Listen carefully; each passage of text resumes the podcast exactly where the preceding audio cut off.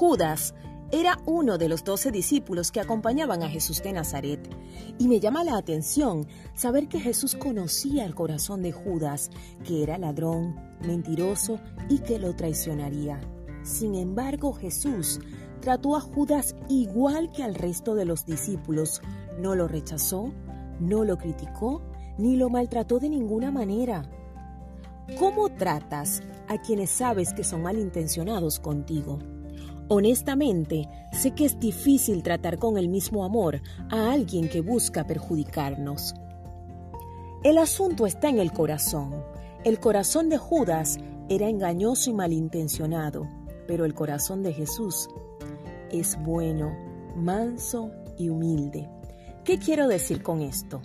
Traigo a memoria las enseñanzas bíblicas. Sabemos que el mal se paga con bien que de Dios es la venganza, que el Todopoderoso nos hace justicia y que aunque haya personas que nos hayan dañado, no tenemos que ser como ellos.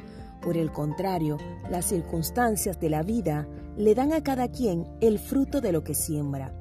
Lo vemos en Judas, que aunque Jesús siempre le amó, él igual lo traicionó entregándolo para ser crucificado. Fue tanta la culpa de Judas que no la soportó.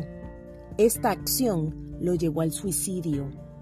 Tampoco quiero decir con esta reflexión que debes estar en un lugar donde seas constantemente maltratada. Jamás, jamás ese será el plan de Dios para sus hijas. El mismo Jesús se defendía cada vez que era atacado por los fariseos.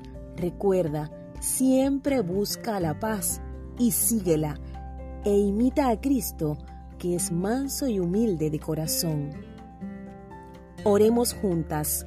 Bendito Dios, líbrame de todo mal y aleja de mi vida a quienes quieran hacerme daño. Enséñame a amar a mis enemigos y a orar por ellos como lo hizo Jesucristo.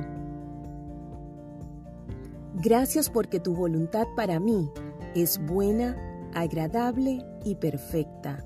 Amén. Gracias por habernos acompañado en este nuevo episodio de Solo para Reinas. Quien te acompañó Yasmeli Ávila. Hasta la próxima.